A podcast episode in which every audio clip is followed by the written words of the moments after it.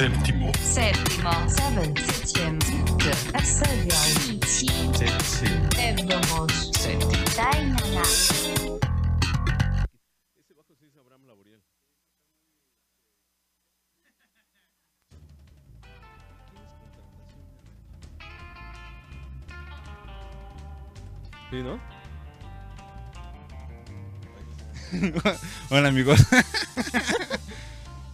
ya estamos aquí.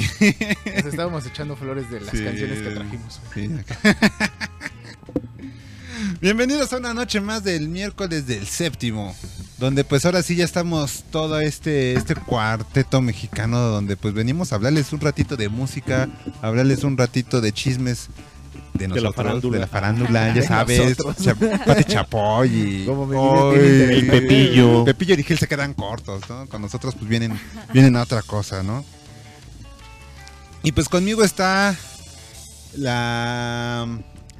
¿Cómo le, cómo le podemos decir? La, la jueza, la jueza de, de, Jueza de hierro. de jueza de hierro, de esas firmes programa. convicciones donde dice sí o no, si es pasable o medio o no, o sea, es la Sí, jueza donde... de libertad. Sí, sí, sí, o sea, ella es la que Sí, dice... de hierro. ¿Está bien o no? Marianita, ¿cómo estás, Marianita? Hola. no, no soy tan exigente, pero estoy muy bien. Otra vez, otro miércoles aquí.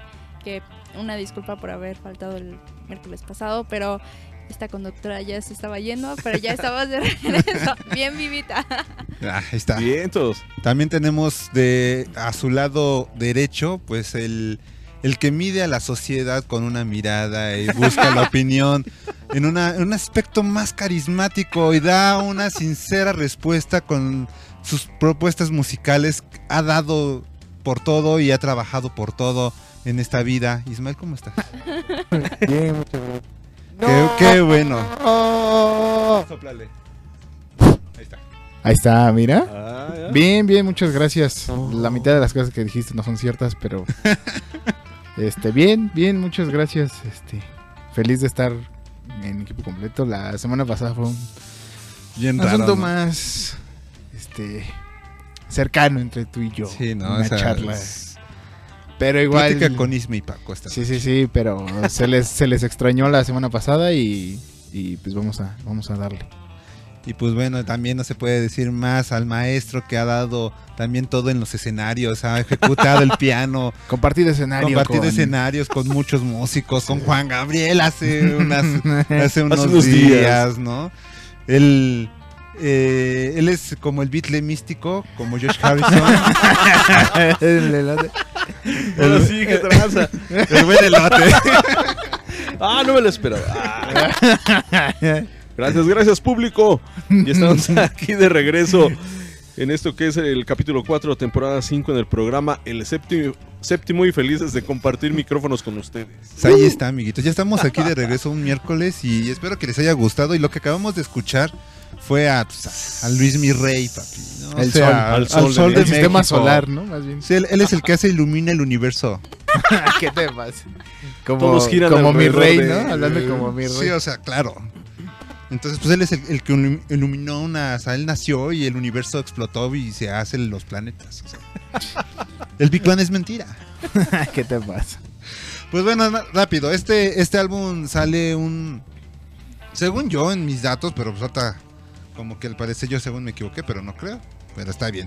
Sale, este, sale un 24 de noviembre de 1988 se lanza este álbum para pues así que álbum de donde híjoles donde Luis Miguel ya se nota totalmente diferente es como un regreso de Luismi donde ya dejó su infancia donde ya dejó esa adolescencia y entra con unas rolas bien bien emotivas pues en este- tenemos un clásico en este álbum como la incondicional Sí. eh, Fría como el viento, que es lo que acabamos de escuchar, que también este, esta rola se lanzó como se- sencillo eh, un 6 de agosto, ¿no? Entonces, este, eh, este álbum, pues lo, lo- lo más curioso de este álbum, estábamos buscando quién eran los músicos que, está, que trabajaron ahí. Y no, no, no, No, aparece. no aparecen, no, no aparecen el, el dato de estos músicos. Tenemos la deducción de que el bajo es de Abraham Laboriel, ¿no? Que suene, suena al Suena estilo. como a Abraham Laboriel. Ajá, suena, tiene todo ese estilacho de... de- Porque en la rola anterior, que es este inolvidable, ese Ajá. slap con, con el que empieza el bajo de esa, de esa rola es tocada por Abraham Laboriel. Sí, es que, Y esas guitarras se me hacen conocidas como También Kiko son- Cibrián. es que, Mm. Es que no sé. tiene, tiene, es un misterio. Sí. es que Luis Miguel tiene- tra- trabajó muy bien con los músicos, con los que tenía. O sea. Y creo que este primer álbum de- dio mucho a. dio a conocer mucho. Creo que es el segundo álbum ya como fuera de su adolescencia. Su, de su segunda etapa. Este. Pero acá Luis Miguel ya se nota totalmente diferente. Ya su voz cambia al 100%. Yo creo que aquí es la etapa donde ya se, se deslinda de su papá, ¿no? exactamente. De- del, Aquí- dominio de su jefe y entonces ya él empieza a hacer cosas que a él le gustan y que quiere interpretar, ¿no? Exacto. Sí, sí se nota. Y pues aquí lo, lo que estaba leyendo es que fue grabado en cuatro estudios diferentes. Órale. O sea, fue trabajado. eh, este, uno fue en el Ocean Way de Recon Studios. Otro fue en el estudio 55 en California. eh, el otro es Torreson, Torresonido, Torresonido, perdón, de, en España. Y también lo grabó en otra parte de España en estudios Mediterranean Sound. Entonces estuvo, fue grabado por en varios lados este álbum y la verdad es un mostrazo, o sea. No sé qué opinan ustedes, pero Sí, porque independientemente del gusto de cada quien, de Luis Miguel y de su género y todo ese rollo, siempre él ha invertido mucha lana a la producción. Siempre. La el, produ- el sí. producto final siempre son buenas, buenas sea, producciones, buena mezcla y todo. creo que el tener material o ser trabajo de Luis Miguel, o sea, ser un, un trabajo de Luis Miguel tiene que ser garantizado, o sea, no. Y yo creo que más ahorita a este nivel que ya ya es un pues, todo un don. y que todavía, pues, entre comillas, podemos decir que todavía conserva la voz, no la ha perdido. Este, yo creo que la marca Luis Miguel es un, es un producto garantizado dentro de la música. Sí. Ya, en general. Con los músicos que con los que trabaja, por ejemplo, ahorita está. Sigo en Instagram a Salo Loyo, al pianista. Sí, de- Salo Loyo, ajá, es- pianista. Ese cuate es un monstruo. Y en- también este. Ah, no, el bajista es Lalo Carrillo, ¿no? Ajá. Lalo Carrillo, Loyo. Ah, también el bataco es, es Loyo. Creo que son dos hermanos, creo ahí. Sí, están los hermanos ahí en el, en la- en el conjunto de Luis Miguel. Y, la- y una vez viendo un ensayo, es increíble todo el trabajo que llevan. Y, y te das cuenta de, de que mm, se puede dar esos lujos de, oye, tengo una larga trayectoria y tú me quieres poner peros en esto. Haz lo que... Ahora sí que tiene el derecho, siento yo. O sea, independientemente, de, como dices tú, Elote, ¿no? El, el gusto de cada quien. Pero es un señor que yo creo que ya... tiene- ya, ya. puede decir cómo va a hacer el trabajo. Y, y una vez platicando con que era eh, guitarrista de esta Eugenia León, este, estaba contando que ellos ensayan muy chistoso. Que cuando empiezan a ensayar eh, la banda de Luis Miguel, lo que hacen es ensayar a una velocidad muy rápida. O sea, están tocando, o Ah, sea, el ensayo es muy, muy, muy, muy, muy, muy, muy rápido. Para que cuando entren a, ya en concierto, entren Ya están más relajados. estén más relajados. Sí. Y que no sientan el trancazo del ritmo de que van en velocidad, sino Ajá. que cuando ya van en vivo, pues ya van con el con el ritmo ya con establecido, ¿no? Ajá, sí. del, de la rola. O sea que pues, en Sí, particular. porque pues, tiendes, tiendes a acelerarte. ajá. Cuando estás en vivo, la adrenalina y todo, siempre tiendes a, a que la rola se escuche un poco más rápida de, la- de lo, de lo normal.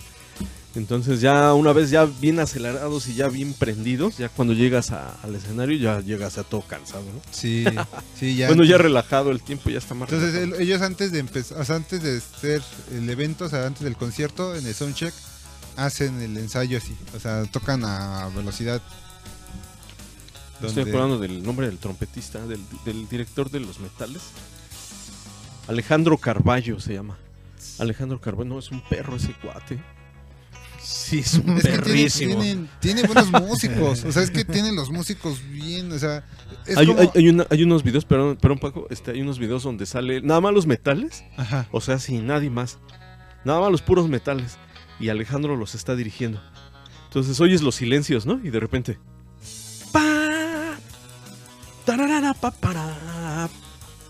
Se oye, se oye, no manches, parece que está editado en computadora, pero no está en vivo. Es que son. Tiene buenos músicos. Es como ah, cuando hablábamos de Michael Jackson hace tiempo, ¿no? También el- este cuate tenía monstruos de músicos, ¿no? Y. Ramón, Ramón, este señor ya es grande, ese cuate es de Veracruz, es mexicano. Ajá. Y este es, es, es en la actualidad el mejor trompetista del, del mundo. No, man. Y está en la banda de Luis Miguel. Ramón Fuentes, Ramón Fuentes. No. Ahorita ya el señor ya de estar ya, ya, ya más grande. Sí, ya, ya. Pero ese cuate es catalogado el mejor trompetista del mundo. Y lo trae Luis Miguel en la banda. Y Alejandro Carballo es el director. O sea, imagínate nada más ahí el- Sí, la. la pura crema y nata, ¿no? De No. la pura mermelada ahí.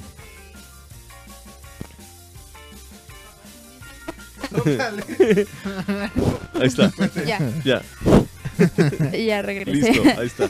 Pues con razón dicen que los conciertos de Luis Miguel terminas así todo impresionado de que la música muy padre y que la verdad es que sí vale la pena y pues con razón tantas ventas ah, en los conciertos creo que ha vendido hasta 20 fechas, ¿no? Así Sí, seguidas, Sí, algo así.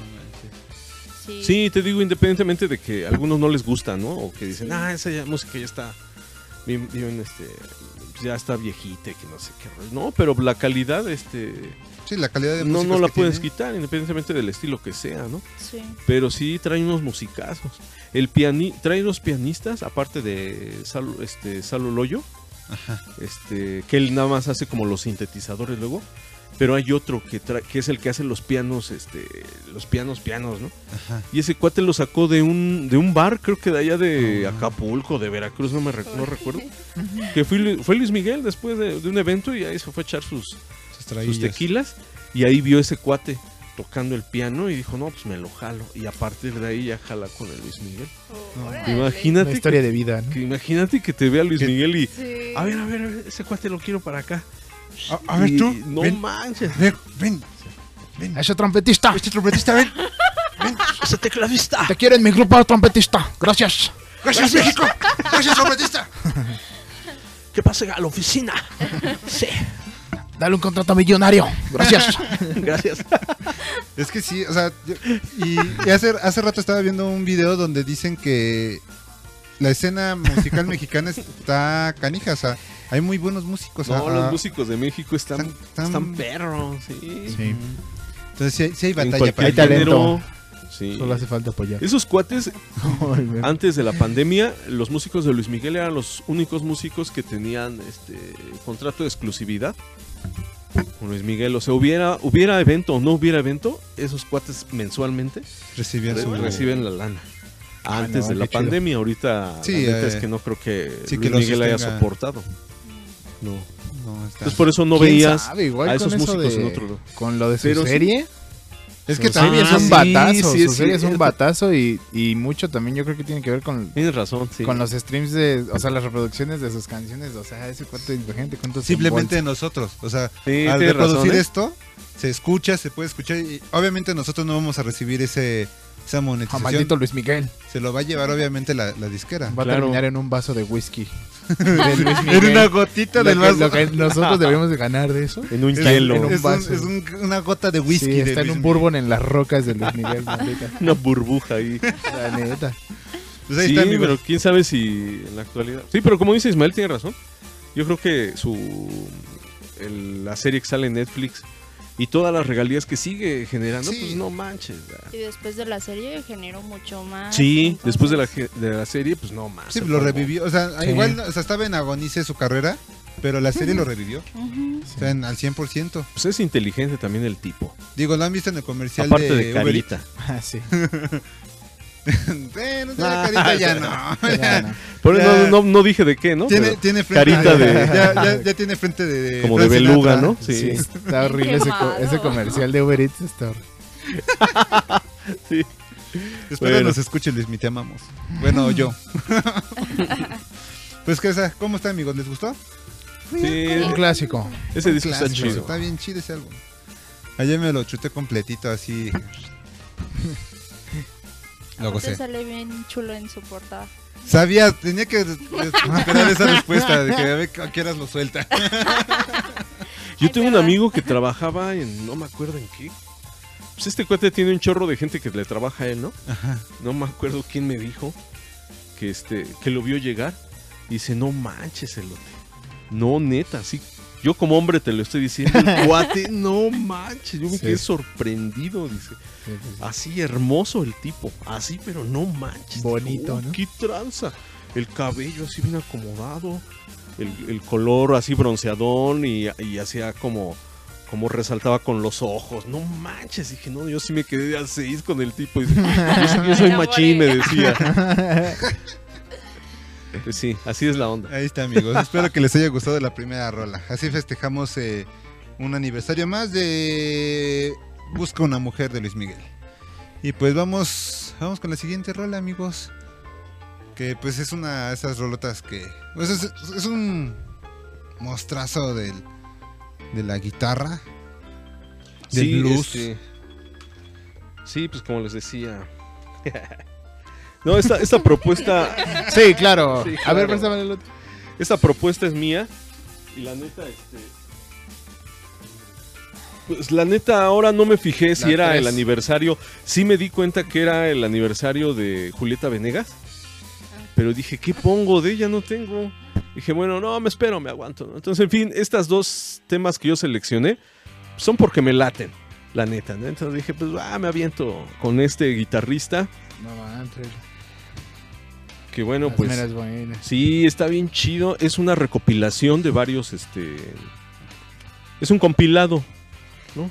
De, varios conciertos, eh, incluyendo el, en Austin, Texas, en Toronto, Canadá, y en otros, en, Filadelfia también. Y se compilaron en este, en este disco. Martin eh, presenta el blues. Steve Ray Vaughan. Entonces, amigos, vamos a escuchar esto que, que se llama Pride and Joe. Ah, a Joe, yo no sé, pues, ya no sé ni cómo se pronuncia Teacher. Pride and Joy. Pride and Joy, ahí está. Gracias, teacher. Vamos a escuchar esto. Regresamos, amigos, no se vayan. Búscanos en Facebook como El Séptimo o arroba El Séptimo 7. En YouTube como El Séptimo o www.youtube.com diagonal El Séptimo 7 en Instagram como arroba el séptimo 7 y en Spotify como el séptimo.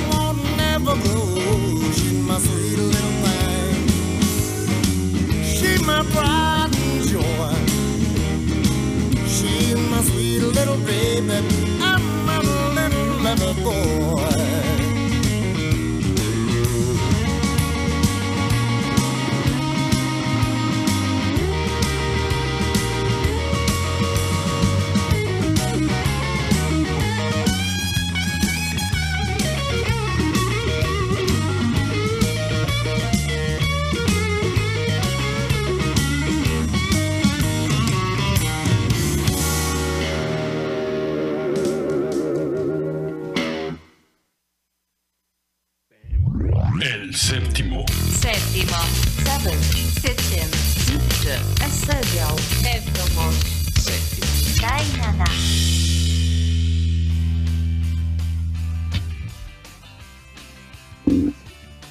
Brave and Joe de Steve Ray Bogan de eh, este álbum Martin eh, Scorsese presenta el blues 2003 de este disco de la compañía de discos Epic el formato que están escuchando amigos y, que, que escucharon fue un CD. Entonces, esta, este tema fue grabado el 24 de noviembre del 82. Fíjate que no me fijé en la fecha. ¿Y hoy qué es? Hoy es 24, no mal. Uy, yo me dio miedo. Sí, fue grabada el 24 de noviembre es correcto. de 1982 y yo no me había dado cuenta hasta ahorita que estoy o sea que fue una coincidencia. No, sí, Oh, no va. ¡Ah! Sí, sí, sí, aquí estoy. Sí, no juegues. Y bueno, fue, fue publicada un año después, hasta, el- hasta 1983, y como les comentaba, es una colección de grabaciones de orden cronológico.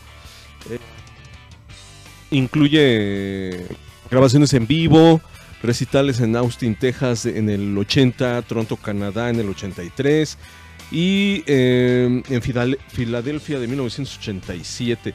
Pues nada, amigos, que Steve Ray Vaughan es pura esencia, puro blues, puro tejano y pura cosa. Hermosa de eh, sí, no manches, un estilo muy definido, unos riffs totalmente inigualables, incomparables, aunque Eric Clapton, como decíamos hace rato, siempre como que, a ah, bueno, no, no, a veces quiere sonar como, Sí. como el estilo de Steve Ray Vaughan, ¿no? Pero Steve Ray Vaughan está considerado como uno de los mayores referentes del blues eh, y su trayectoria comienza en los años 70.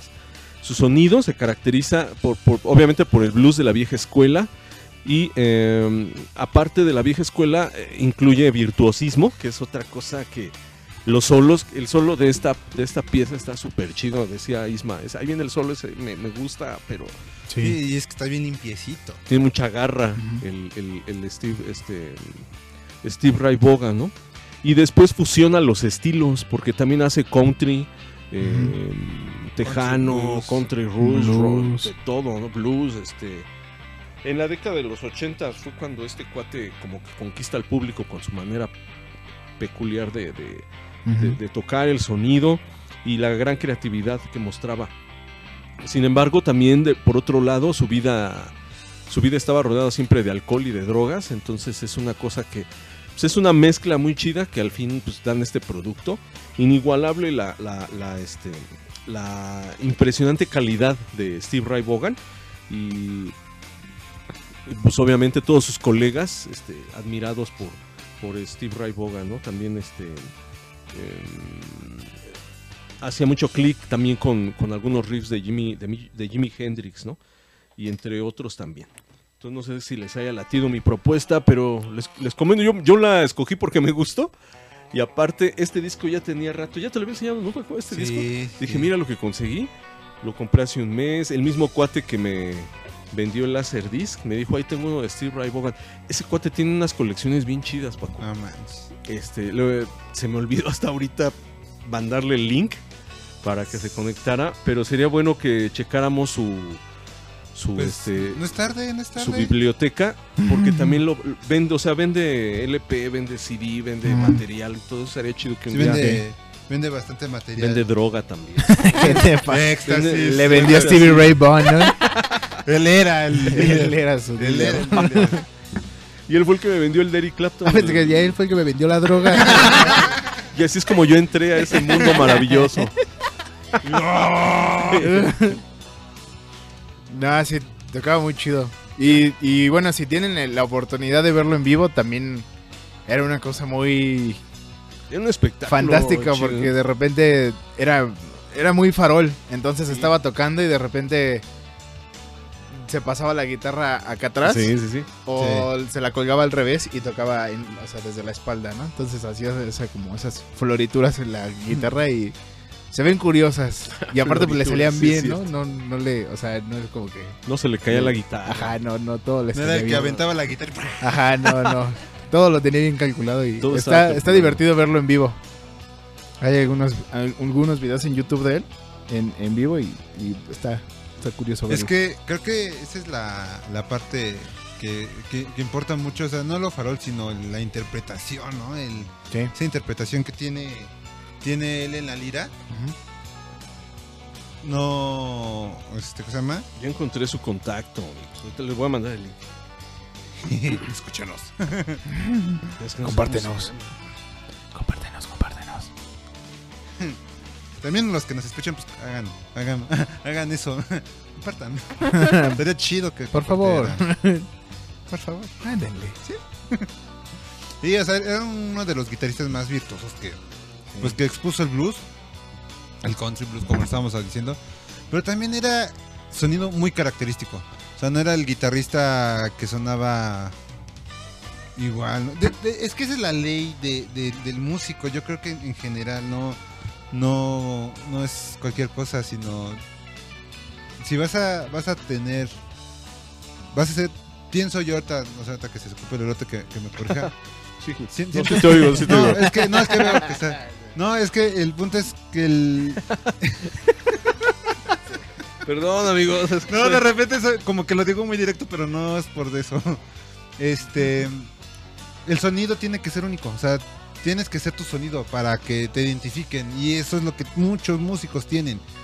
Eso es, eso es lo que tienen los músicos de Luis Miguel, su sonido, o sea, eso es lo que provoca que suene tan, tan grande, tan fuerte, tan, tan voluptuoso, que te abrace ese sonido, que por eso es- Steve tiene, tenía ese sonido y, y como lo decía Steve Lukather también, ¿no? O sea, el sonido también está en los dedos. El sonido está en los dedos. ajá. Entonces, e- ese, ese es el punto, o sea, el punto que quiero llegar es que eh, la diferencia de, de esas bandas que nosotros escuchamos que están en- colocados aún eh, mundialmente reconocidos, como quieran ser los famosos, es porque ya tienen su propio sonido. Los que no han llegado ahí es porque a veces la mayoría es que siempre se quedan o quieren imitar el sonido del artista que no es malo, pero que sea tu impulso, más bien, no sea, no sea la tu no seas, no quieras aparecerte a la- al, al- o sea, similar el sonido de alguien, sino simplemente ten tu sonido y pues te van a, te van a identificar, te van a identificar, o sea, yo cuando, cuando, o sea, yo ya tengo bien identificado los pianos del elote, en ese aspecto, o sea, yo ya, ya sé cuando está, escu- ya está tocando él, ¿no? Y ya, ah, es el elote, ya se escucha que es el elote. O sea, ya cuando, cuando ya tienes como el chino, o sea, también ya conozco muchas características. toque, ¿no? ajá, Sí, muchas características sí, que tiene el tiene. chino, también ya lo tengo así, Manolo, o sea, te, te das cuenta que el sonido particular está ahí cuando lo desarrollas. Y eso es lo que tuvo este Steve. Desarrolló muy bien su característica en sonido, su técnica en la guitarra, que por eso también se daba el lujo de ser farol. Sí. Sí, sí, tenía mucho esa. Esa. Bueno, yo. De, o sea, desde mi ignorancia, pues he escuchado muy pocas cosas que suenen como a él. Pero pues es un sonido muy característico, como dice Paquito, ¿no? Decimos como sureño, como, como tejano, como entre country, blues, Sí. por ahí una mezcla muy rara y pues muy, o sea, un, un virtuoso, ¿no? Y, y como siempre decimos, ¿no? O sea, la- el, el ser virtuoso no implica ser rápido, ¿no? Porque en realidad, o sea, esta canción no va rápido, simplemente como que lleva un buen ritmo más bien, ¿no? O sea, no, no es sinónimo de, de virtuosismo el, velocidad, de el ser veloz, ¿no? Más bien tenía pues una técnica muy, muy bien desarrollada y, y sí. Ah, lo dije bien. Sí, pasé. Gracias. bien. Normalmente me cuesta trabajo hilar ideas, pero sí. Eh, Es que es eso, o sea, el sonido es muy, tiene que ser muy característico, o sea. Tú vas por la calle y escuchas de repente una, un sonido muy particular a los Rolling Stones. Dices, ¿son los Rolling? Ajá, sí. Pero no. Tú dices, "Ah, pues es otra banda. Pues como las que vamos a escuchar ahorita, que también a algunos les guste o a algunos no les guste, pues Pero también son su tienen, propio su, sonido, su tienen propio- su, su propio sonido, ¿no? Ajá. Entonces, esa es la situación. O sea, tú dices, ¿son los Rolling? ¿Ves? No son los Rolling. Son otra banda que se quiere asemejar a ellos. Entonces dices, "Ah, luego, Sí. ya no te gustó. Pero cuando dices, ¿eh? Como Greta Van Fleet, que dicen que se eh, parece mucho a Led ah. Led es- Yo no voy a juzgar, Exacto. dicen. Va, y, o sea, vamos a, vamos a catalogar la parte de no somos, o sea, no somos quienes para juzgar, pero tristemente es real. Porque tú los escuchas y es, estás, estás escuchando a Led Sí, Zeppelin. suena muy, muy No los he escuchado. Sí, es, es una banda actual. Digo, no tocan mal, la verdad son muy buenos.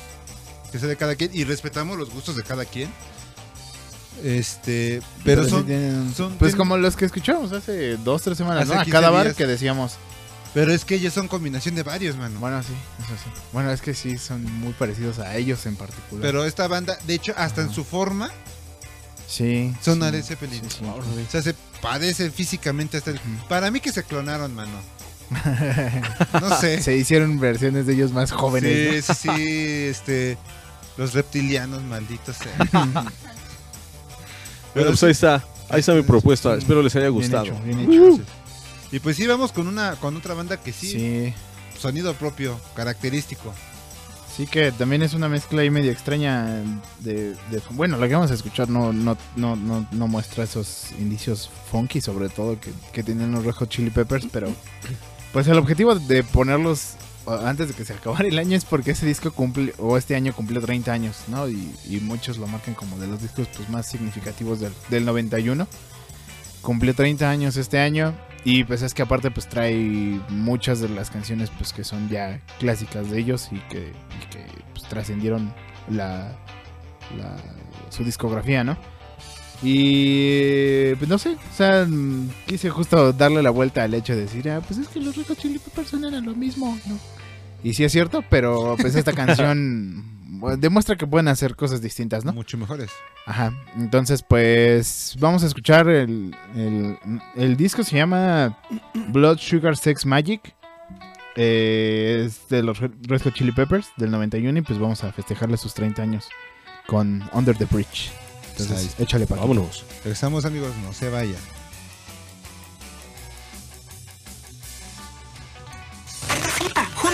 Tocó despegar y alzar vuelo.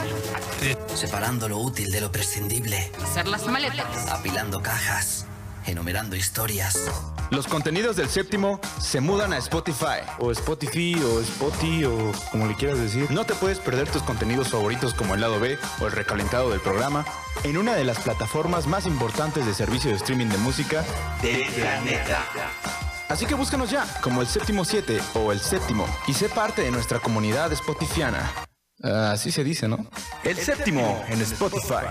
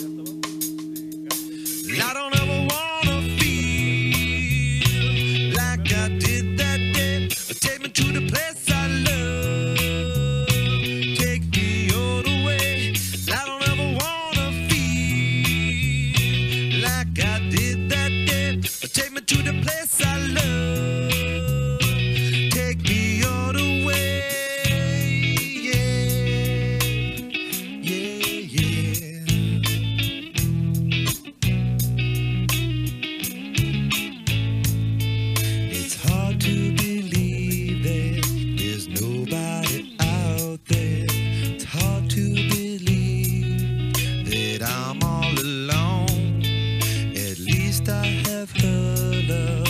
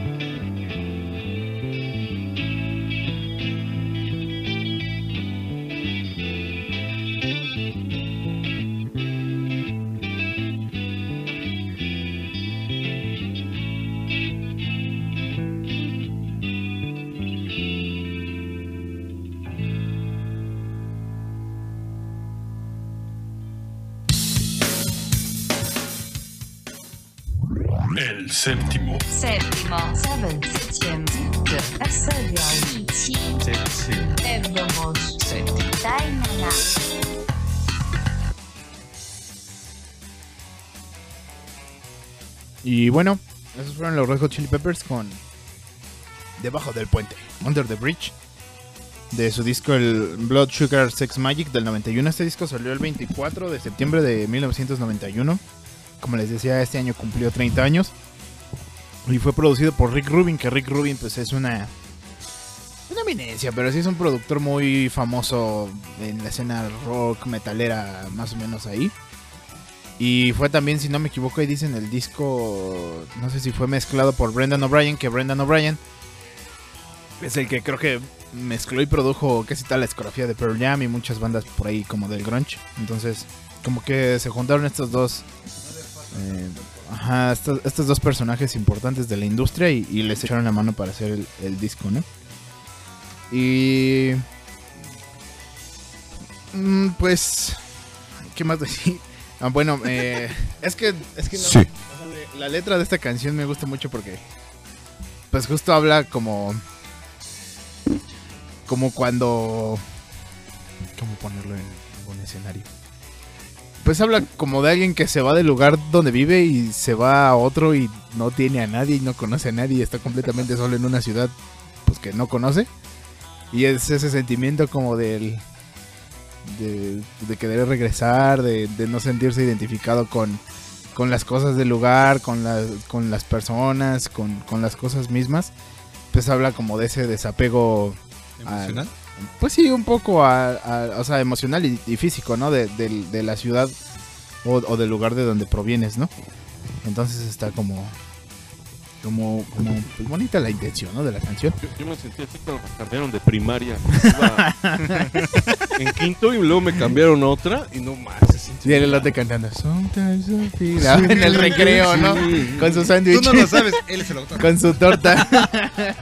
Sí, no te adaptas, ¿no? Ya los demás ya tienen cinco años de conocerse y todo y todo. Yo, yo tuve también esa experiencia de... te O sea, no, no fue de tantas escuelas, pero por ejemplo, en el kinder me cambiaron de esas dos veces.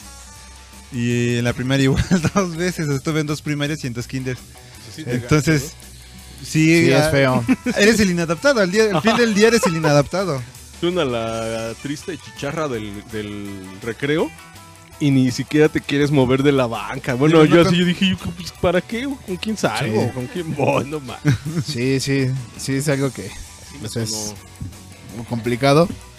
Y pues bueno, la canción va, va de eso, ¿no? De, ese asunto que les platico. Pero pues el disco tiene 17 canciones y pues vienen muchos, como les decía, de las que son conocidas, ¿no? De ellos If You Have to Ask, Breaking the Girl, que hace ya como más de un año que puso este disco, la escuchamos, que está interesante también porque no es como lo mismo que hacen, o sea, como que inventaron otras cosas o, o le hicieron prueba a otros géneros, a otros estilos y no le sale tan mal, ¿no? Eh, viene Suck My Kiss, que también es, es buena. I could, I could Have Light, también es buena. Viene Give It Away, que es la que todo el mundo conoce. Ajá. Y viene esta, ¿no? Que es Under the Bridge, que también es, es, es clásica de, de ellos, ¿no? Y este fue el último disco en el que estuvo John Frusciante antes de que se saliera por primera vez de las 15 que se ha salido de los Red Hot Chili Peppers. pues esta fue la primera vez que se, que se sale. Se sale, después hacen otro con Dave Navarro, que es el guitarrista de de James Addiction y pues, nunca le van a llenar los zapatos a John Frusciante. No, no, no. Y después regresan para hacer el glorioso y magnífico Californication, que siempre estará en mi corazón porque me recuerda mucho a mi infancia. Yo, yo tengo un dato muy curioso de, de John, donde dicen que ese, ese cuate dice que no, o sea, él no fue a una escuela particular de música, que él agarró un libro,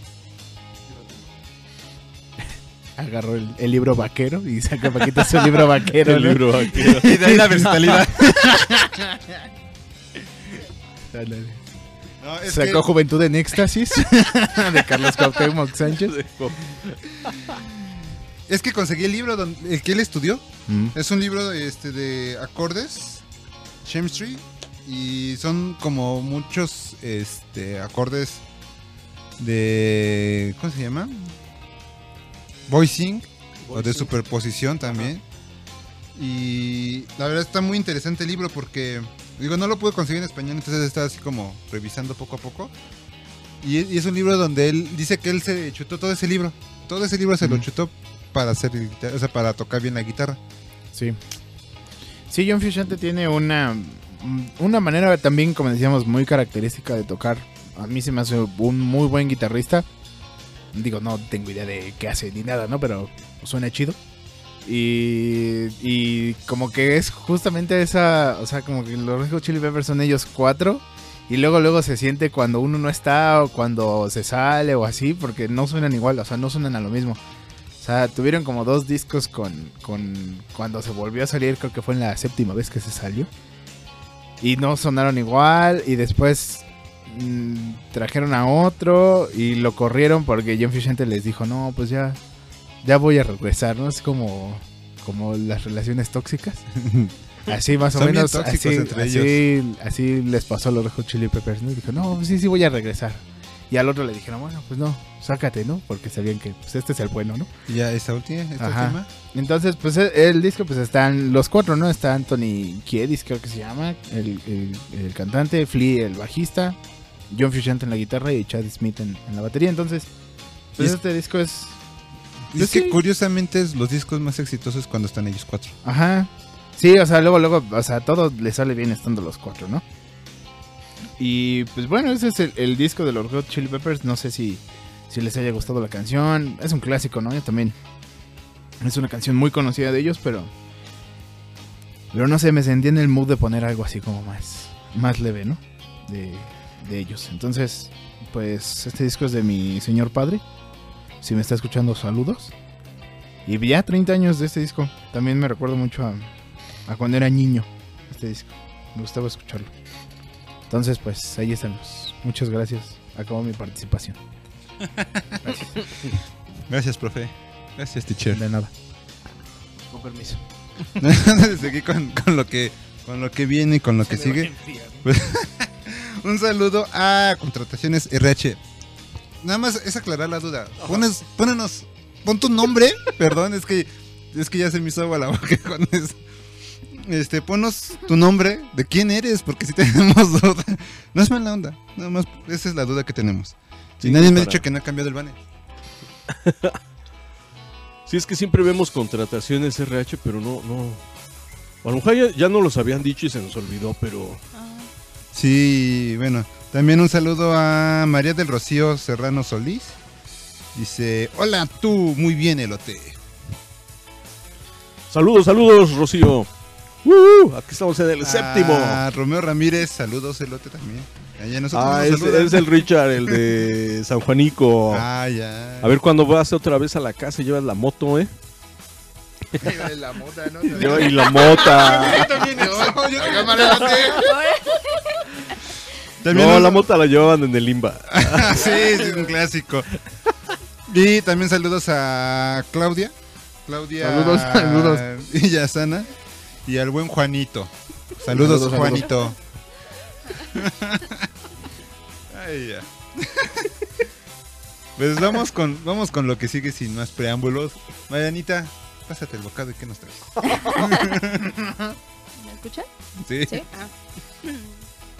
Pues, como bien hemos venido hablando sobre la cultura en África, ya saben que pues en cada cultura describimos sus instrumentos, su origen y, y cómo lo utilizaban en sus ceremonias o en la religión. Y ahora pues es el turno de África. Hay muchas religiones en África, pero hablaremos de una en particular y cómo utilizan la música en, dentro de sus ceremonias es algo muy interesante, así que quítense los prejuicios y solamente escuchen. Y mi propuesta musical, que es cumpleaños de Julieta precisamente hoy, así que pues quise... De las gemelas. ¿De las gemelas? Ah, sí, de las gemelas, perdón, no te quise excluir. y este... Y pues a ver qué, qué tal les parece. Y regresamos y comentamos. Se vayan amigos. Regresamos. El séptimo. Séptimo. Seven.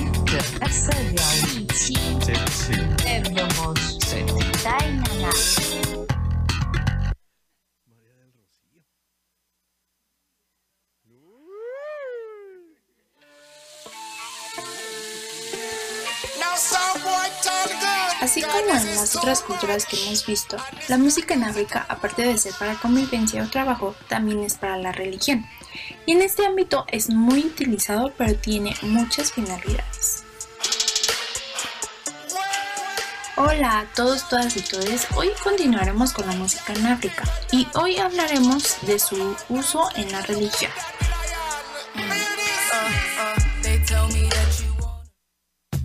En este continente se practican distintas religiones como el cristianismo, el islam, muy poco el hinduismo y en las zonas tradicionales la animista. Una religión muy conocida es la santería, que lo practican los yorubas. Antiguamente eran mandados como esclavos a América y así fue como esta religión llegó. Pero no fue tan fácil que digamos, ya que no los dejaban practicar porque la Iglesia Católica no permitía religiones africanas en el nuevo continente y tampoco los yorubas querían pertenecer a la religión católica, por lo cual nació el sincretismo, que tiene elementos de ambas religiones, pero sin modificar sus rituales, creencias y costumbres. Posteriormente, la Iglesia Católica pues fue permitiendo estas prácticas para los esclavos africanos en América. Pero ante este panorama, la música para el santerismo es de mucha importancia, ya que lo utilizan con tambores en los membes, que son estas ceremonias para invocar a sus deidades mientras hacen cantos. Estas ceremonias regularmente son para pedir o comunicarse con sus dioses, en el cual el mpembe acaba en una posición o trance en el cual se manifiesta en el sacerdote. También hay sacrificios de animales, por ejemplo, en Brasil la piel del animal que es sacrificado lo utilizan para hacer tambores y lo bautizan con agua bendita católica. Es aquí esta combinación entre la religión de América, que fue el catolicismo, y el santerismo de África. También utilizan otros instrumentos como el xilófono y la marimba, y el ritmo que llevan con estos instrumentos varía dependiendo a la deidad que desean llamar.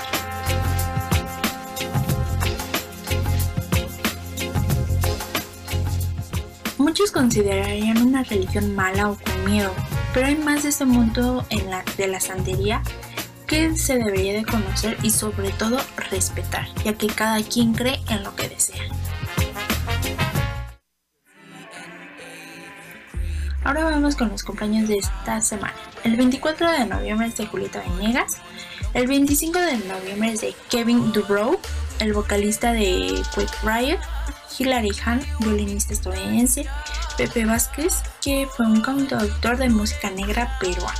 El 26 de noviembre es de Justin York, el guitarrista de Paramore. Benito Cerati, el hijo de Gustavo Cerati y de Tina Turner.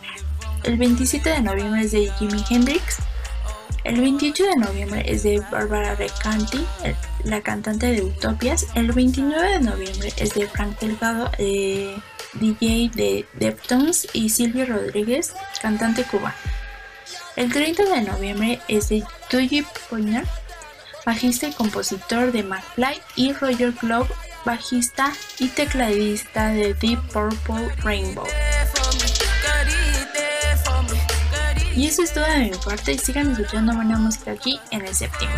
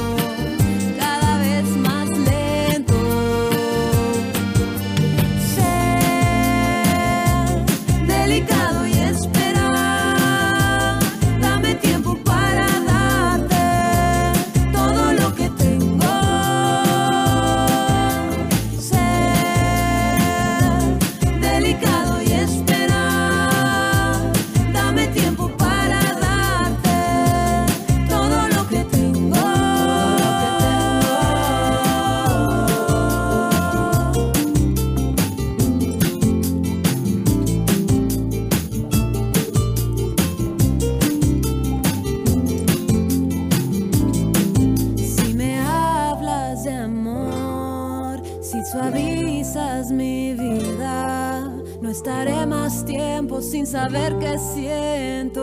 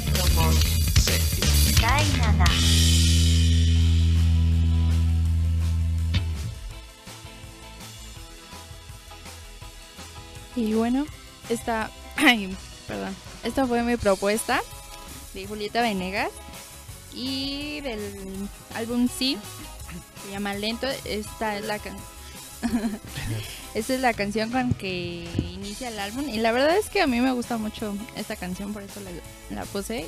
El álbum en sí es muy romántico, ¿no? Sale de novia y así. También hay canciones como Andar conmigo, A tu lado, eh, donde quiera estar alguien y oleada. Y bueno, en el álbum que, que tengo, pues también vienen más que son en vivo y unos que son como remix de DJs, pero eso no, no me late. Pero bueno, lo puse porque hoy cumple años la buena Julieta y su gemela. Nacieron el el 24 de noviembre de 1970 allá en Long Beach, California, Estados Unidos. No, no es mexicana, pero su, tiene sangre mexicana. Su, su mam, no, perdón, su papá es mexicano y su mamá es estadounidense y entonces tiene las dos nacionalidades. Y bueno, también eh, el inicio de su carrera, pues como bien dijimos la vez que puse, pues estuvo en Tijuana Now y ahí salieron varias pues varios éxitos. Y después se hizo solitario. Y pues también fue tuvo varias nominaciones al Grammy.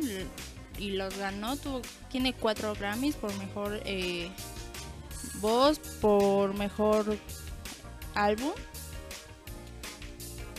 Este al mejor álbum de música alternativa, un premio Grammy al mejor álbum de pop latino en el 2006 y el Latin Grammy Award por Best Rock Solo Vocal Album en el 2004. Ay, perdón, en español, pues un Latin Grammy por mejor solo de rock eh, vocal.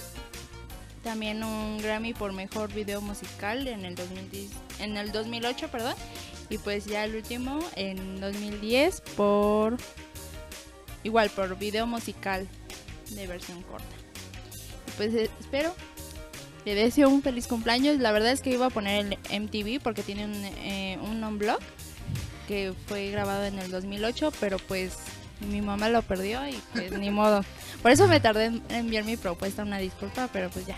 ¿Y Pues, cuántos años cumple entonces Julieta? Como 50. 51, ¿no? Sí, 51. Órale. Está Se ve joven. jovenaza. No, se ve chavilla. Sí. Igual salió con Los Ángeles, ¿no? Con Los Ah, Ángeles sí. Azules y Un día me la encontré. Ay, en el. Caminando en el Templo Mayor. Iba pasando. Así como, ay, va Julieta Venegas. Qué Digo, chido. Estaba muy lejos, pero iba como muy tranquilo. O sea, no iba así como rodeada de gente. Estaba como caminando muy normal. Ya tiene mucho. Mucho, como. Es 10 que esa es la, la gente que, pues. Sí. Se ve como muy sencilla. La neta. Tranquila, ¿no? Sí.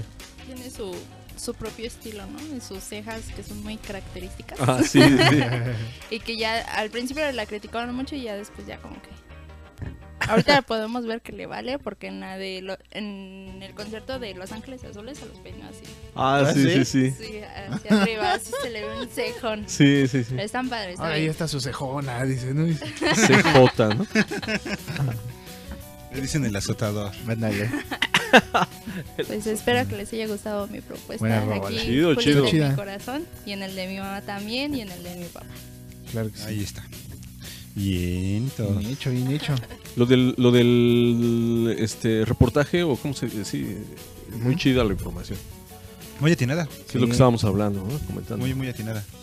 Y que hay mucha mm, bibliografía, muchos documentales que respaldan. Sobre todo esa visión, ¿no? De, de decir la neta, ¿no? Porque a veces la historia normalmente está. Bueno, más bien, no, a veces la historia siempre está manipulada. Está manipulada o limitada. Ajá, y no nos cuentan las cosas como deberían de ser. Y hay que redescubrir la historia. Sí, como dices, hay mucha información, si les interesa, también hay videos sobre estas ceremonias. Obviamente, pues así como en todas las religiones, pues con mucho respeto, cada quien decide ¿Mm? seguir su Sí, sus propia propias religión. creencias, sus propias Ajá. creencias. Creen lo que tú estás seguro. y- Sí, ese es lo más chido. Pues si quieren conocer más, en internet hay mucha información. La verdad es que es una religión muy interesante porque pues la, la iglesia católica nos las manejó como algo malo, ¿no? Y, mm, Muy veces- satanizado. Ajá, y a veces lo malo pues no es tan malo, ¿no? Si, si no conocemos, cualquier cosa es negativa, pero si ya nos metemos a conocer más, pues puede que nos identifiquemos o que nos sentamos cómodos. Sí, siempre hay que informarse, ya después ya tomar opinión. Exacto. Sí. No, pero lo primero que hacemos es este Criticar. criticar y no sabemos ni, ni lo básico. Entonces, Y, y así va a seguir siempre. O sea, es, es algo real. O sea, tú podrás. Ahorita estábamos platicando de tu nota, ¿no? Pero yo te decía, pues no es algo que digas, uy, qué malo. Es que también depende de la, perdón, de la perspectiva de la gente. Perdón. Qué bueno, ya es que estaba muy seria esta banda, sí, ya. Sí, pero sí depende Sí, mucho de la sí, perspectiva. claro. Sí, claro, sí, gracias. Salud. Salud. Pero sí depende mucho de la perspectiva de cada quien. Sí. Y, y es muy importante el, el respetar el respetar eh, este las creencias de cada uno. Es de ley. Sí. Si no respetas va a haber mucha, muchos, muchos conflictos alrededor. La niñita. Y pues ya en los siguientes capítulos pues seguiremos hablando. Si encuentro más información, pues se las presento y si no, seguimos. Ni modo. Se no, Se aguanta. Se aguantan, ahí quedó. Ni modo. Yo me acuerdo que No. él dijo que el origen de las guerras son las religiones, ¿no? No me acuerdo. Si, si no sé quién lo dijo, pero sí, es real. También. tiene una canción que habla acerca de eso. Ah, ahí está. Dave Mustaine, entre tanta droga, hizo algo sensato. Mm. Y esa canción está buena. Nada más que no la tengo. Estaría chido analizarla porque aparte pues está buena. Pero quizás algún día. Pronto. Sí, Puede quizás que ese ahí Sí, que yo pero me es, que- acuerdo, es que, pero... la, la canción se llama Holy Wars. O sea, como guerras santas, ¿no? O Guerras... Ajá, de Punishment Do. Y habla justamente eso de cómo las, las religiones, perdón, normalmente ponen En conflicto. en conflicto las cosas. Hace rato, de hecho, estaba viendo el, el documental de. Bueno, el, el- el stand-up de Carlos Vallarta, el nuevo que Mm. sacó Netflix. Muy bueno. Y toca muchos temas acerca de eso. Ese sí, tipo sí. es muy bueno, ¿no? Sí, a mí me gusta mucho cómo, cómo El piensa, Vallarta. lo que, lo que dice. Hay muchas cosas con las que coincido. Tuve el chance de verlo con, con Ángel, que si por ahí anda Ángel, le mando un saludo. Fuimos a verlo al, al show de eh, Dios está muerto. Y fue todo un rollo Bueno, porque la no gente fue bueno. afuera y los Muy cristianos criticado. puristas afuera de ¿A "Cancélelo", así, Es que sí. es un, es un cuate que manches. o sea, usa la comedia para dar su opinión. Sí, y sobre todo porque, Pero porque toca temas sí. de interés social de, como una manera pues, humorística, pero pues igual es como complicado encontrar a alguien que le guste Sí, el- el ese tipo de humor. Es muy, muy pesado. El, que, se- el conflicto que se echó con Gustavo Adolfo Infante por decir que Chespirito no es bueno. Ajá. sí, sí, sí. Entonces, este, pues él también habla un poco de eso, ¿no? Igual si, si les late este Carlos Vallarta y quieren ver también. ah, Y habla cosas interesantes, obviamente, pues desde la perspectiva de la comedia, pero está, está interesante. Ahí me late el video donde una vez que encontró su, su papel de, de de bautizo, ¿no? Un rollo así. Y él mismo fue a la iglesia donde, donde lo llevó su mamá cuando era pequeño. Y él mismo fue a, fue a cancelar el, Su fe de bautismo. su fe de bautismo, ¿no? Le costó 100 pesos, ¿no? y Sí, ese güey, sí. ¿sí lo viste? Sí. Cajeta, dice, no, Sí, yo, y aparte todavía tengo que pagarle 100 pesos a estos tipos por... Sí, no, no. Préstame 100 pesos tú. Y, le- y el otro tipo, sí, yo, no, yo soy tu padrino, pero de, de, no, de anti... De desconfirmación, de desconfirmación. así, ¿no? Está chido. Y lo hace y le dice, mira, aquí está mi documento, ya saben, si ustedes quieren hacer también su, su trámite, Sí. les cuesta 100 pesitos.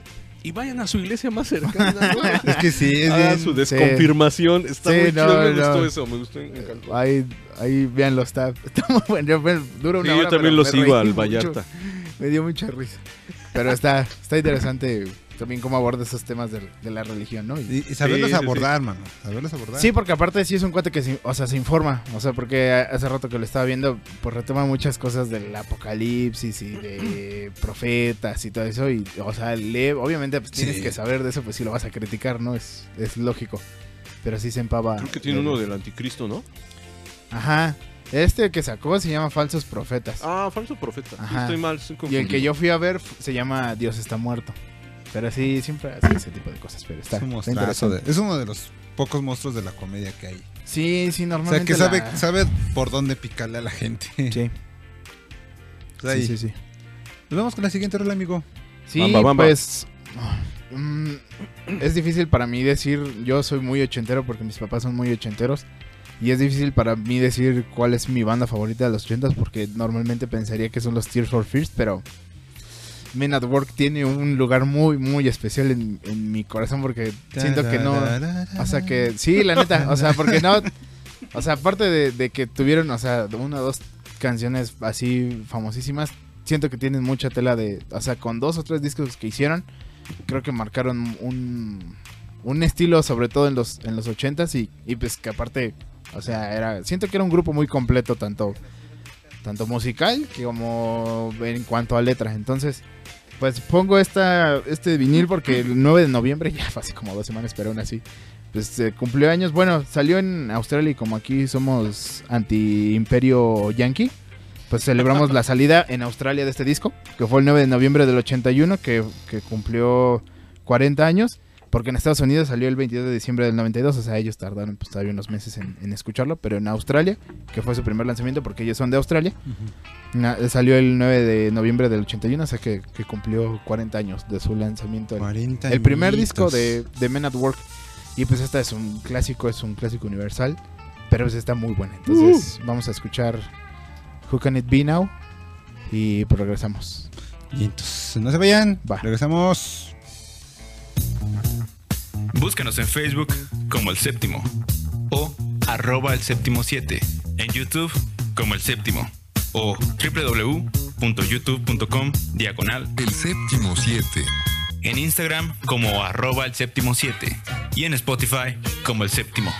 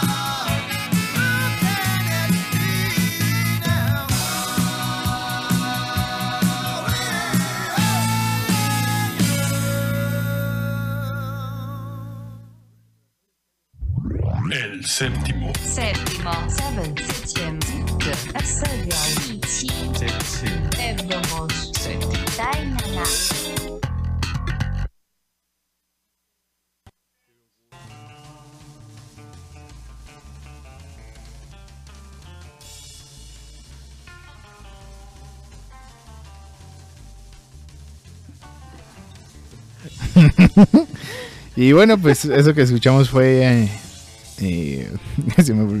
Men at Work con Who Can It Be Now del disco Business as Usual, que como les decía es su primer disco y salió en, en el 9 de noviembre de 1981 en Australia, así que cumplió 40 años recién.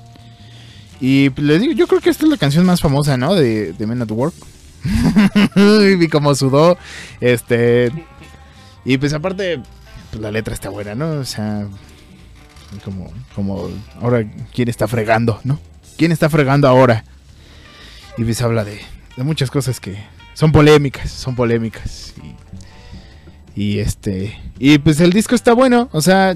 Está chido. Sí, o sea, viene I Can See It in Your Eyes, que, que está buena también. Viene Down Under, que también es de las más, más famosas de ellos. Big Good Uni, Down by the Sea. Tiene, tiene buenas canciones. Y lo que escuchamos fue un vinil. Entonces, pues está ahí la, la disputa entre pues quién es mi, mi grupo favorito de los 80s, no lo sé. Pero pues Men at Work también, también hizo cosas importantes en, en aquella década. Entonces, pues esa fue mi, mi propuesta. Muy gracias chida, gracias muy por chida, su atención. chida. Que hablábamos del saxofón, ¿no? Que está, Sí. está bien metido ahí el, el saxofón. Muy característico. Sí, como respuesta, ¿no? Sí. Sí, sí, sí. Chido. Sí, sí, sí. De las rolas que te grabas este, el sax, ¿no? También hay otras rolas ochenteras donde Ujú. el saxofón está en Pues primer la plano. de Wham. Ándale. Eh, ¿qué? ¿Qué? Se me olvidó el nombre de la canción este. Carlos Ah, Whisper. Ajá. Sí. Ah, imagínate. Otro clásico del Cierto sax. también. Muy sensual. Sí, no. sí. Sí, sí, sí. De por sí es eso. Otra vez, María. No, no, con todo respeto. Con todo respeto a don George Michael, ¿no? que lo tenga en su Sí, santa que- gloria que Dios lo tenga en su santa gloria. Pero si escuchas ese sax y sí da, da esa onda, ¿no? Sí. De sensualidad. Creo que en los 80 fue muy característico de darle más eh, prioridad, creo que es ahora es, a los a los instrumentos de aliento, ¿no? Los vientos. Porque eh, no sé, los 60, 70 fue un atasque de guitarras y de orquestas. Ajá. Pero como que aquí los 80 buscaron un sonido, como dice Isma, ¿no? sí. Muy particular de cada banda usando los vientos. Ujú. Sí, y, y le decía al lote que, que él, o sea, el, ay, se me olvidó. Y el nombre de... El nombre de Greg Ham. Greg Ham es el que se encarga de los vientos en Men at Work.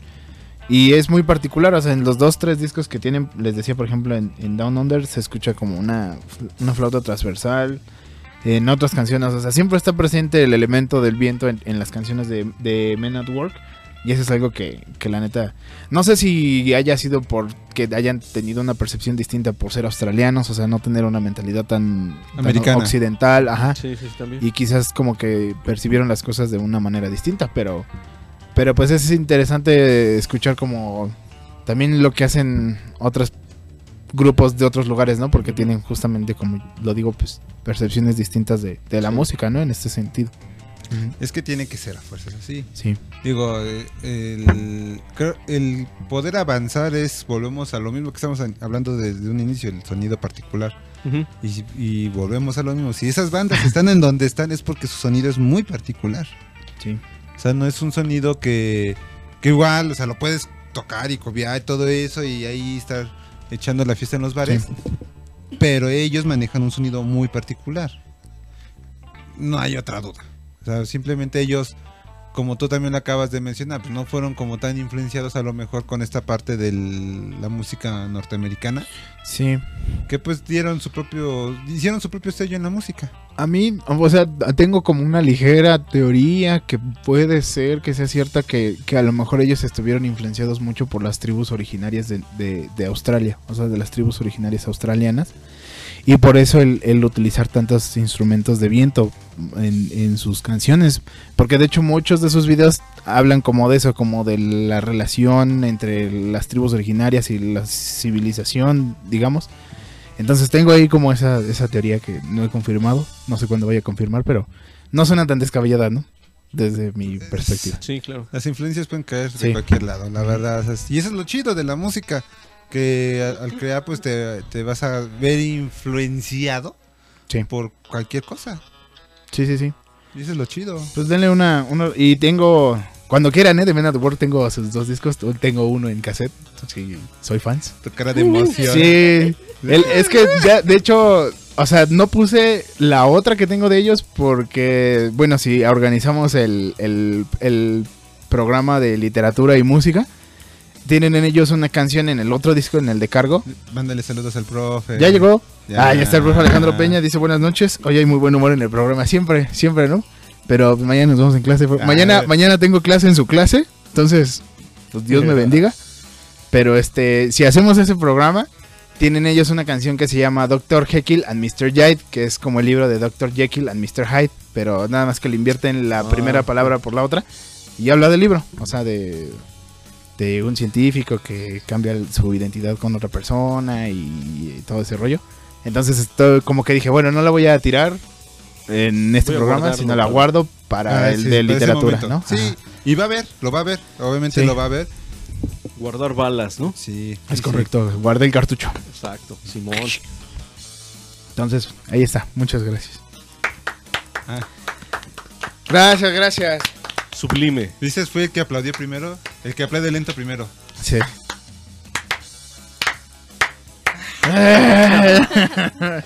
Bueno, pues estamos con, con una rola que yo, yo había escogido ah, una rola diferente porque yo pensé que ibas a escoger esa. Pero dije, no la escogí, entonces ya, tengo libre albedrío para ponerla yo. ¿Cuál? Vamos a escuchar un, un clásico Beatle. Pues es que este álbum cumple añitos también. Sí. Y Sí, ya, ya sé por qué lo dices. entonces dije, no, pues lo va a poner él. Dije, pues, Se me olvidó, pues es que no me dijiste. Pero igual esta me gusta mucho. por eso la puse. ¿Sí fue por mí? Sí. Ay, No, ¿Sabes qué? Ya la voy a cambiar. No, ¿qué te pasa? Qué maldito. En este momento. Sí, en No este tienes momento. que eres un monstruo. Pero justo. Eres cruel, pero justo.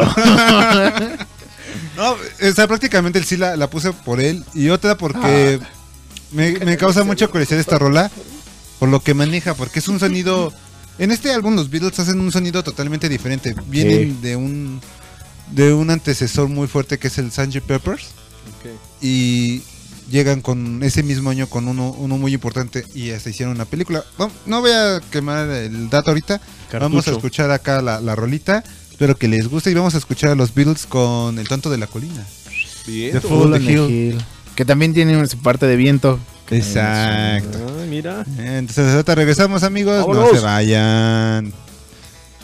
Miren, ya la estoy regando. Ya, ya, ya me había tardado. Ya me había tardado. Todo un programa bien organizado y ya la había regado. ¿eh? Ya. Regresamos, no se vayan.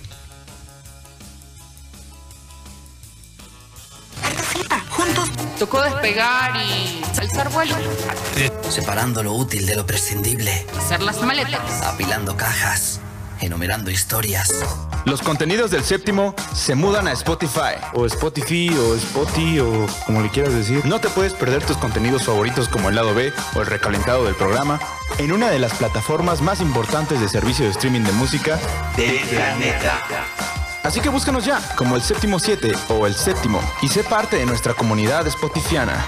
Ah, Así se dice, ¿no? El séptimo en Spotify.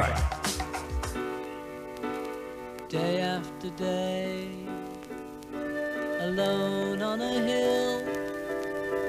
The man with the foolish grin is keeping perfectly still. But nobody wants to know him, they can see that he's just a fool.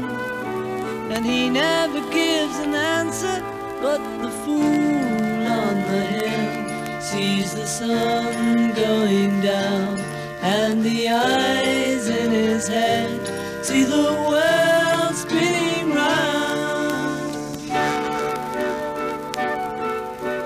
Well on the way, head in a cloud, the man of a thousand voices talking perfectly loud, but nobody ever hears him or the sound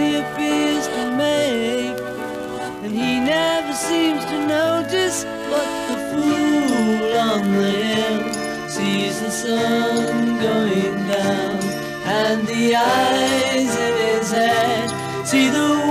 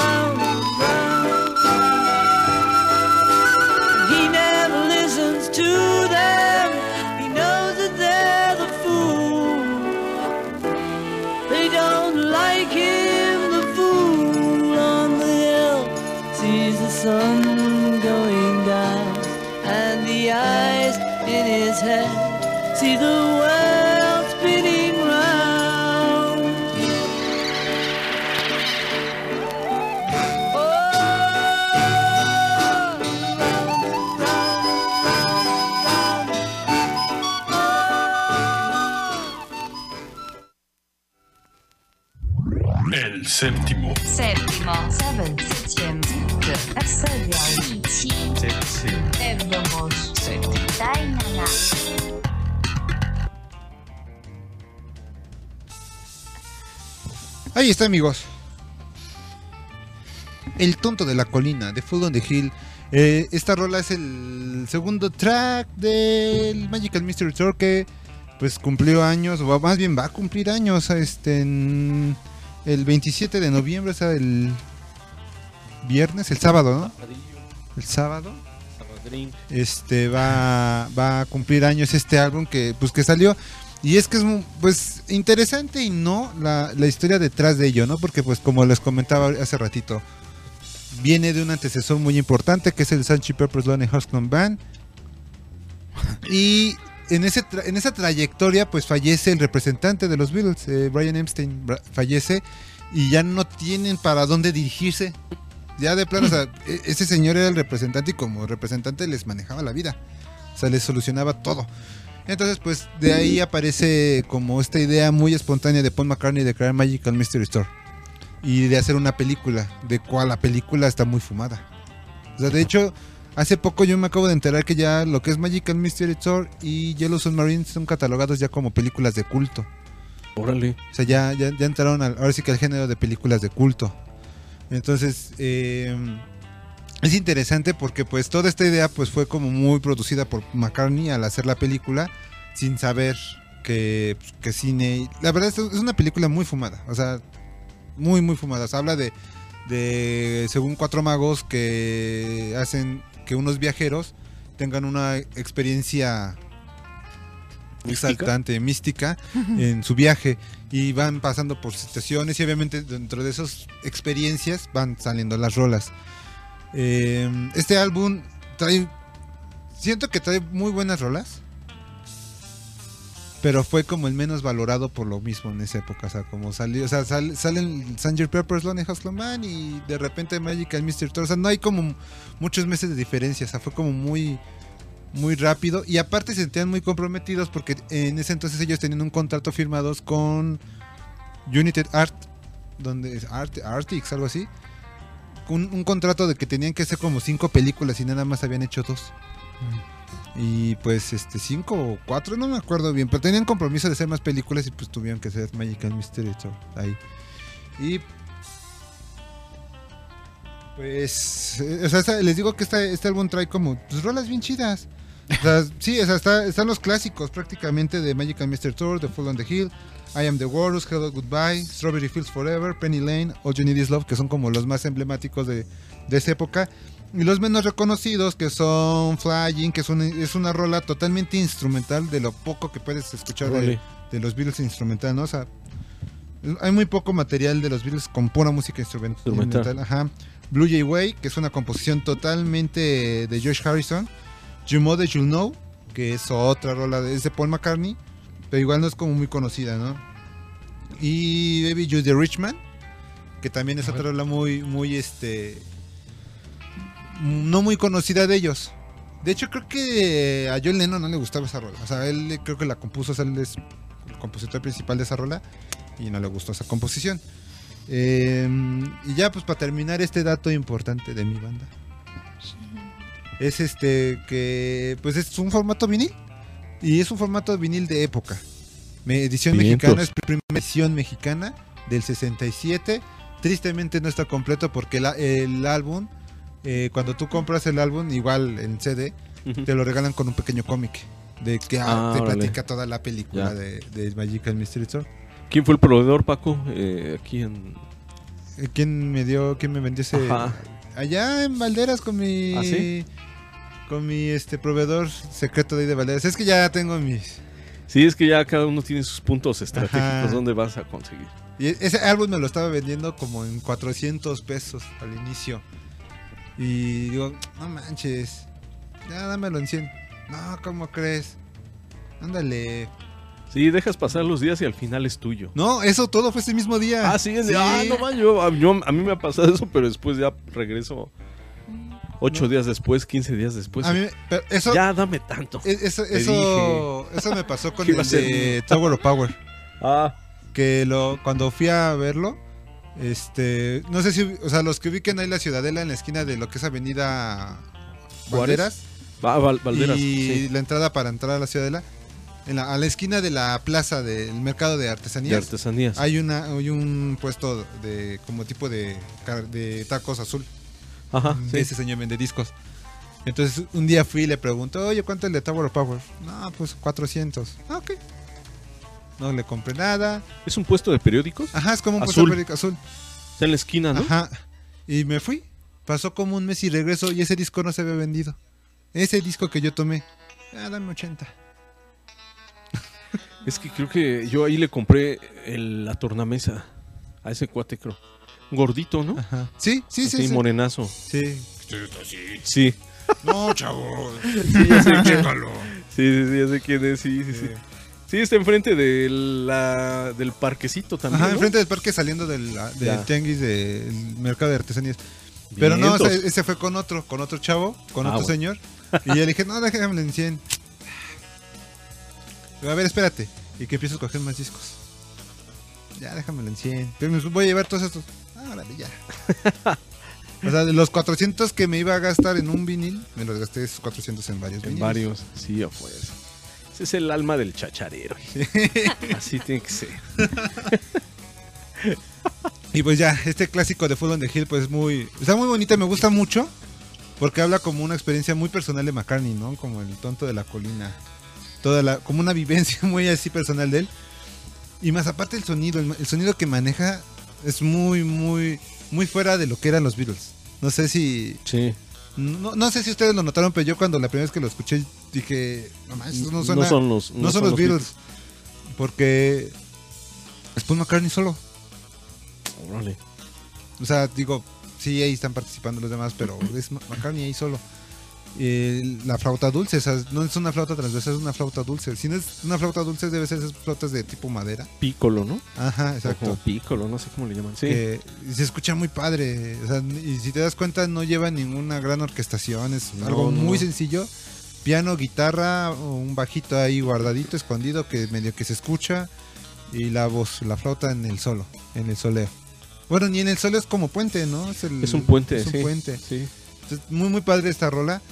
Eh, la verdad les recomiendo mucho el Magical Mystery Tour si al- alguien algo quieren así como muy un psicodélico intermedio.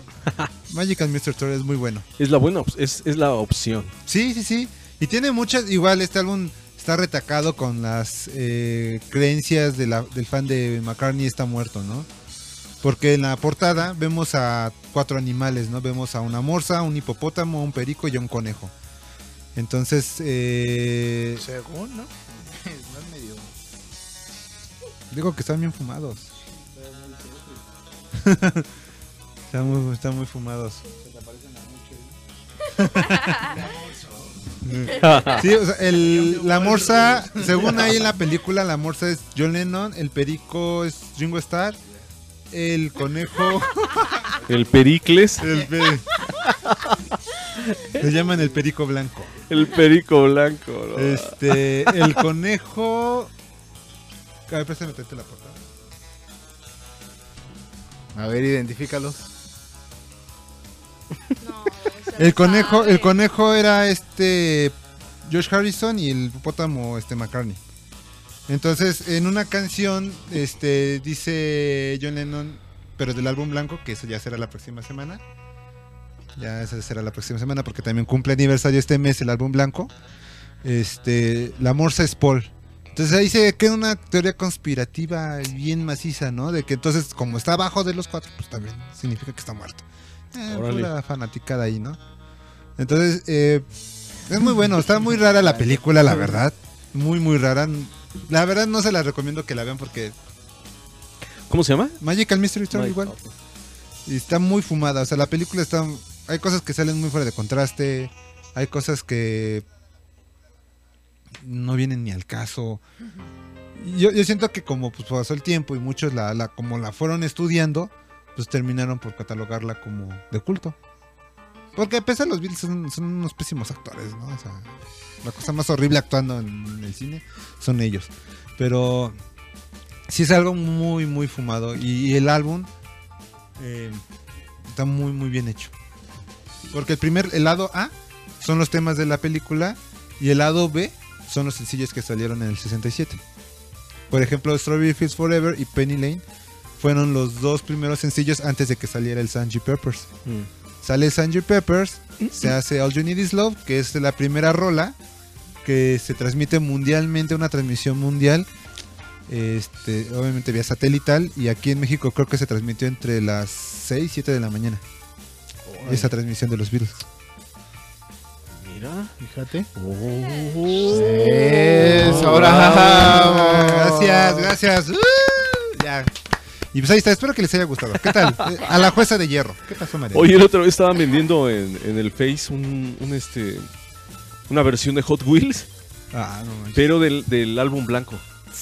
Y o sea, trae- era el carrito blanco y atrás traía como en chiquito, como el álbum así en, en blanco. Mm, no Eran cuatro carritos y cada carro era este alusivo a un, A un álbum, ¿no? a un álbum. Sí los he visto, pero Estaba después se pasan bien manchados de precio. 800 pesos cada carro. Sí. dije, "Ah, no manches", dije, no, está. Están bien manchados. Pero muy padre, muy, muy, muy Sí, están emblemática. Sí, están padres. ¿Son de Hot Wheels? Sí, de Hot Wheels. Hot Wheels sacó esa línea. Yo nada más lo único que tengo de Hot Wheels es el submarino amarillo. Ah, sí, sí, lo he visto ese. Ese es el El único. submarino. De ahí en fuera Pero no- estos del, del álbum blanco y otros tres, este, no, no, no los he visto yo físicamente, sino nada más, este. Yo sí los he visto ¿Ah, sí? físicamente. ahí en los, bueno, cuando yo me iba a los festivales ahí a, a las convenciones de los Beatles, Ahí estaban. ahí estaban, pero igual, o sea, pero no en 800, sino, por ejemplo, te daban la colección en mil pesos, ¿no?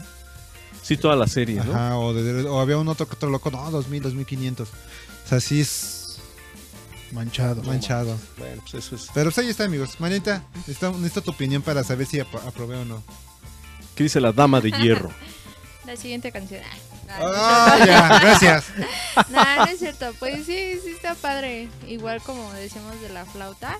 La verdad es que cuando escuché la flauta sí me recordó a la primaria cuando todos intentábamos tocar la flauta. A la Pero- secu, ¿no? Sí. Sí, ¿no? De, de este. Sí, yo no sé por qué siempre todas las escuelas pedían flauta, Flauta. ¿no? Ni sabían tocar, pero Hoy ya piden melódica, como dice Paco. Ya le cambiaron un poco, pero sí, ya todos con sus melódicas acá. Pero antes era pura flauta, ¿no? Sí. Este, Maritas, sí, pero sí, estuvo bueno. Está chida esa, esa rola. Sí. Está bonita, la verdad está bonita. O sea, el sonido te, te relaja mucho. Está muy, muy, muy así. No, no te estresa, no es tan ruidoso, así como que. ah, te lleva, te lleva, te deja llevar. Pues ahí es, amigos. Te va guiando. Sí, no, está bien chida. Pero bueno, pues ya vamos a acabar este programa, amigos, y vamos a acabar con un, con otro excelente guitarrista que, que nos trae el buen elote. Sí, yo apenas estoy como. O sea, sí lo escuchaba, pero no tanto. Tiene poquito que estoy como escuchando su música, sus discos. Y he comprado ahorita ya el Shaman, el, el Supernatural y otras ondas ahí también de, de este cuate Carlos Alberto Santana Barragán, mejor conocido como Carlos Santana. ¿no? Que nació en Jalisco, por cierto, nació en Jalisco el 20 de julio del 47, 74 años ya tiene No este manches. cuate, no manches, está, Está bien conservado. sí, pues por- con tanto... Tiene un hijo chiquito, ¿no? Donde que también está bien Ajá, loco ya en la está, ya está, sí, ya está, sí está incursionando en esa onda, ¿no? Sí se transmite, ¿no? Genéticamente, pienso, espero que sí, yo lo digo por el Abraham, que agarre cualquier instrumento. Bueno, no de tortura, sino musical, ¿no? Pues vamos a escuchar esto también, que es un tema de los, de los Beatles, ¿no? De los Beatles. De los Beatles. De los Beatles. De los Beatlescos. Pero ¿es un tema general? O sea, de ellos o en particular? ¿Entre todos lo hicieron? o? No, la composición de esa rola fue John Lennon y es la segunda rola con la que se abre el Sgt. Peppers. Ah, pues vamos a darle. Vamos a escuchar esto, amigos.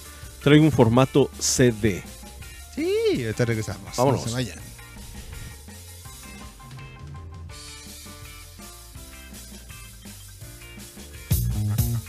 Búscanos en Facebook como El Séptimo o arroba El Séptimo 7. En YouTube como El Séptimo o www.youtube.com diagonal El séptimo 7.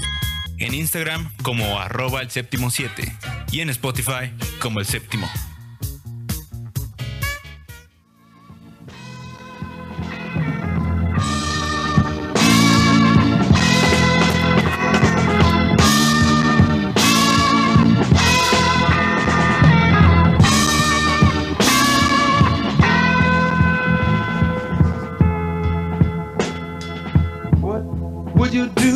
If I sing out of tune? Would you stand up and walk out on me? Lend me your ear and I'll sing your song. Or try not to sing out of key. I get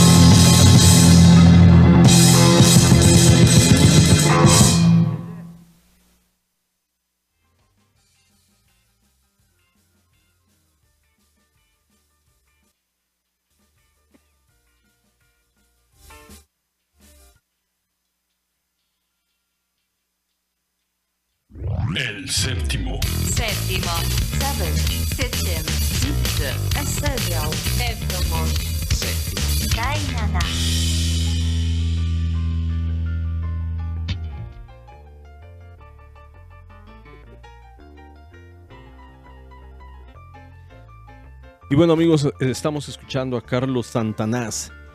El Carlos Santana con el disco eh, del álbum Soul Sacrifice. Que pues yo lo estuve buscando, nunca lo encontré así tan, tan, tan fácil, pero dice rock número 8. Me supongo que es de los que vendían antes en, en los puestos de revistas, como la historia del rock. No puede ser. Porque este es el volumen 8, número 8, entonces me supongo que es parte de una A mí me costó colección. trabajo conseguir la portada. Sí, Pero, yo también. bueno, Casi sí. no encontré información de como tal del disco, pues no. Sí de la rola, sí de Soul Sacrifice, que, que viene en otro, en otro este disco. Pero esta compilación está bien chida. Es cuando Carlos Santana, pues no todavía no estaba muy, como muy metido a la onda comercial. Y suena muy chida. Y la canción, pues ya todos la, la- la ubicamos, ¿no? Le- con la pequeña ayuda de mis amigos. Que salía en una serie, ¿no? La de, La de Los años maravillosos. Años Los maravillosos. años maravillosos, con esa Brian. Con la voz de Mario Castañeda. Exacto. La sí. voz de Goku. Esa rola a mí siempre me ha gustado un buen. Y que se parece a la versión de Joe Cocker, nada más Sí. que estaba súper más rápido, ¿no? Sí, Va súper rapidísimo. Eh, Y es lo que estábamos hablando hace ratito, ¿no? Atrás de, de que entramos al aire.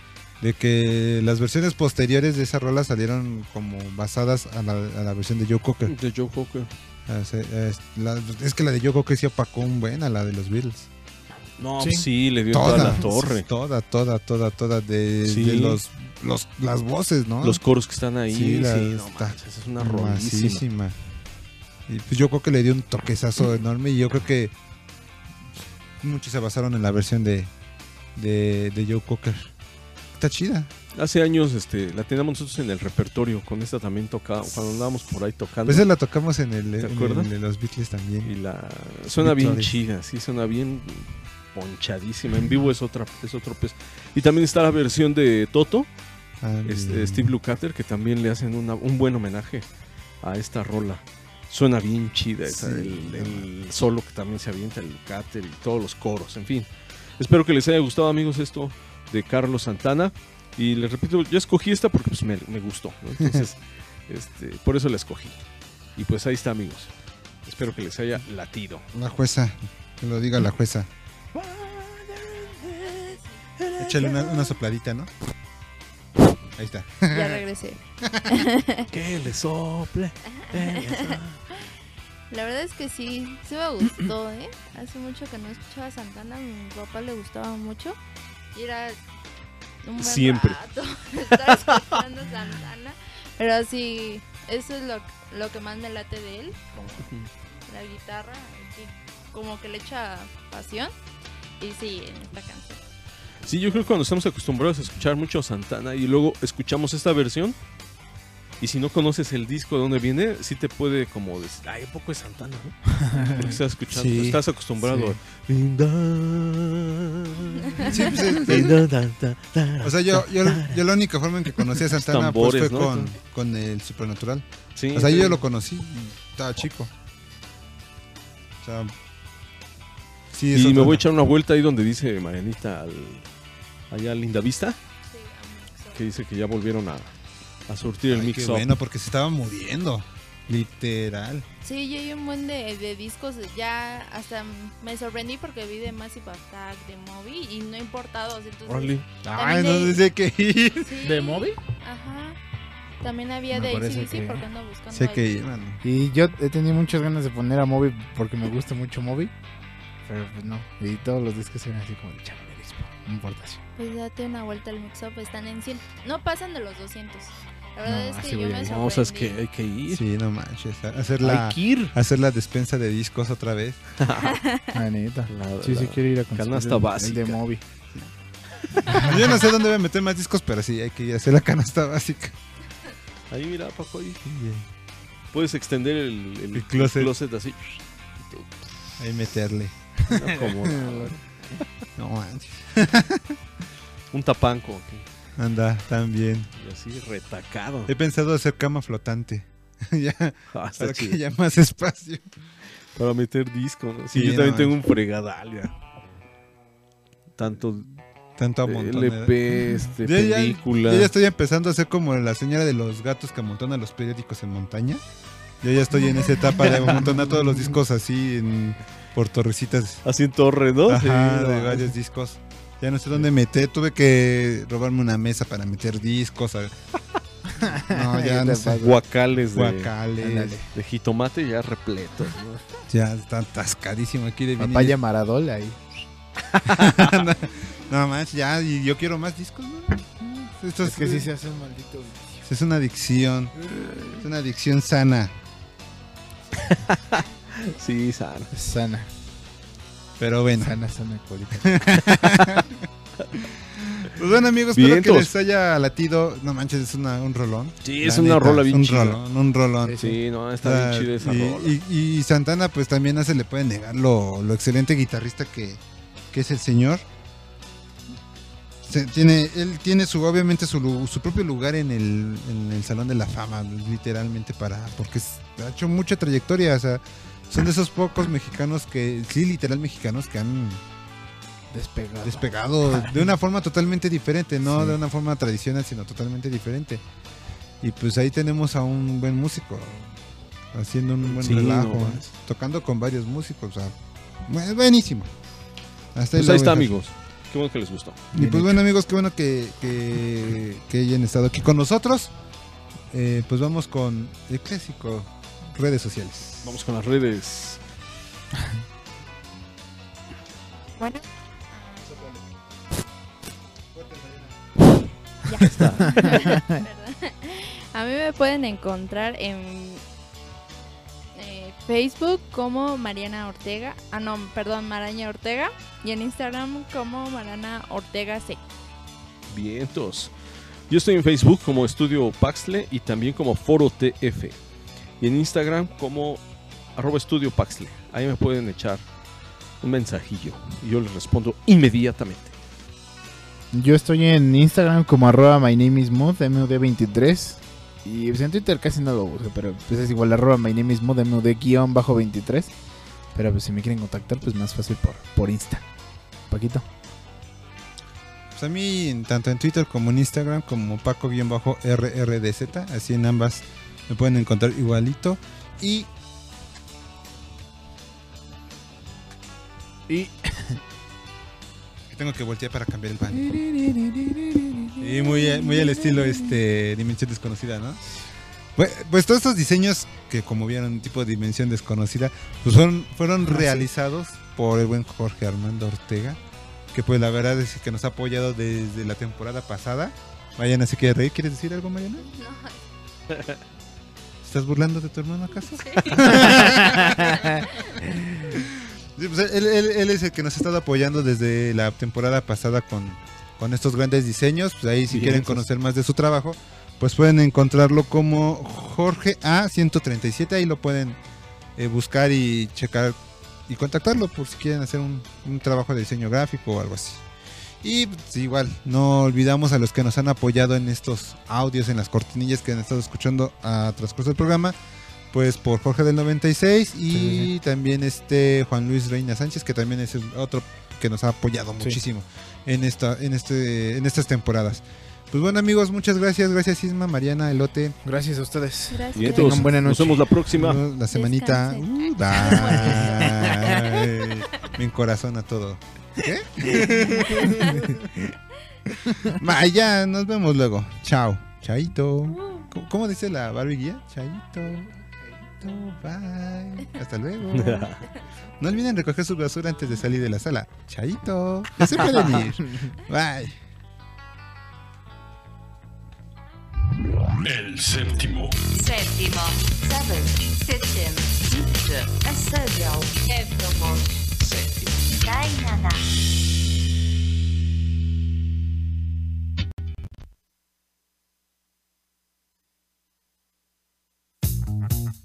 Búscanos en Facebook como El Séptimo o arroba El Séptimo 7. En YouTube como El Séptimo o www.youtube.com diagonal El séptimo siete. En Instagram como arroba el séptimo 7 y en Spotify como el séptimo.